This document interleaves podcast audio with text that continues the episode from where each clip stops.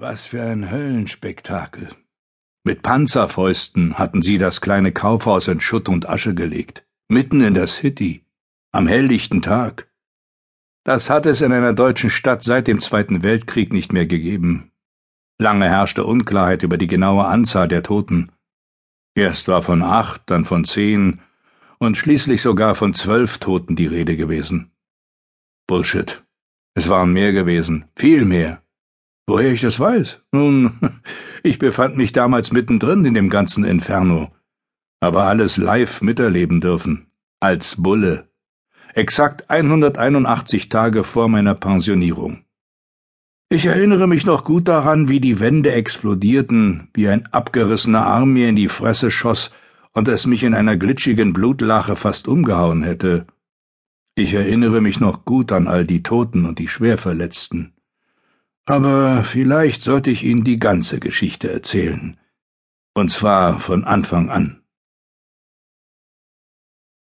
Es war an einem Dienstag im Mai, als Freddy, mein Kollege, uns anfunkte und meinte, dass in dem Kaufhaus einiges nicht mit rechten Dingen zuging. Er hatte den Hinweis bekommen, dass im oberen Stockwerk ein illegales Verteilzentrum eingerichtet worden sei, für ein ganz bestimmtes Produkt, für eine besonders heiße Ware für Smash. Smash war ein Gift, das einen Menschen in eine reißende Bestie verwandelte. Das Besondere an dem Gift, die Leute kippten nicht einfach tot um, sie liefen erstmal Amok.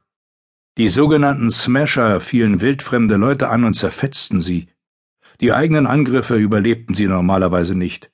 Sie kollabierten zumeist an Ort und Stelle inmitten des Chaos, das sie angerichtet hatten, oder wurden von Scharfschützen, die überall in der Stadt und vor allem an öffentlichen Plätzen positioniert waren, abgeknallt.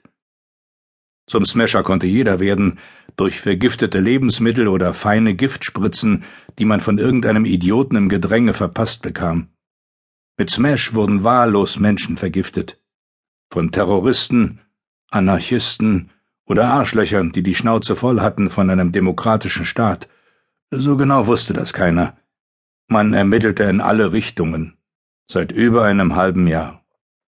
Dumm nur, dass sich alle Fahndungserfolge schon bald als jämmerliche Fehlschläge herausstellten. Dabei erwies sich diese Art der Terroranschläge als äußerst effektiv. Smash hielt das ganze Land in Atem.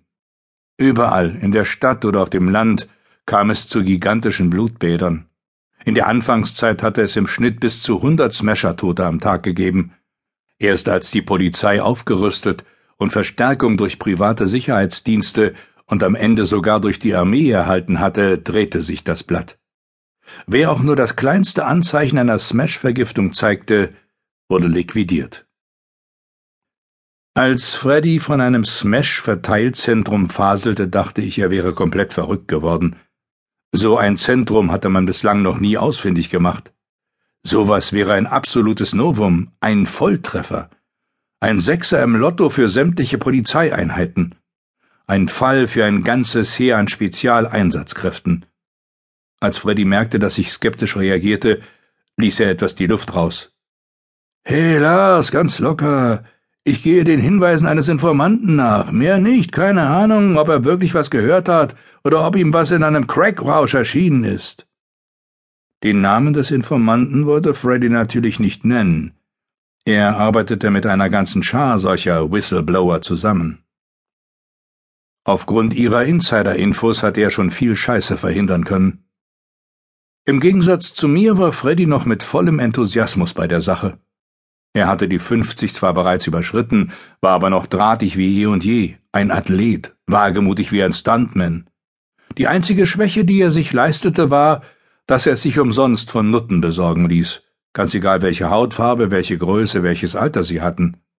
Ein Gratis-Fick war für ihn immer drin. Am liebsten an der Theke von hinten stehend, er war stets auf dem Sprung, hatte keine Zeit, die Hose auszuziehen. Ich ließ ihn quatschen. Unser Dienstwagen stand vor einem Coffee-to-go-Laden, und wir betankten uns gerade mit dem morgendlichen Koffein, ich warf ab und zu einen Blick auf die Kollegin, die neben mir auf dem Beifahrersitz saß, Oberkommissarin Vera Sturm. Sie war neu in unserem Team, ein Frischling in jeder Hinsicht. Wir vertrugen uns kein bisschen. Wir waren inkompatibel.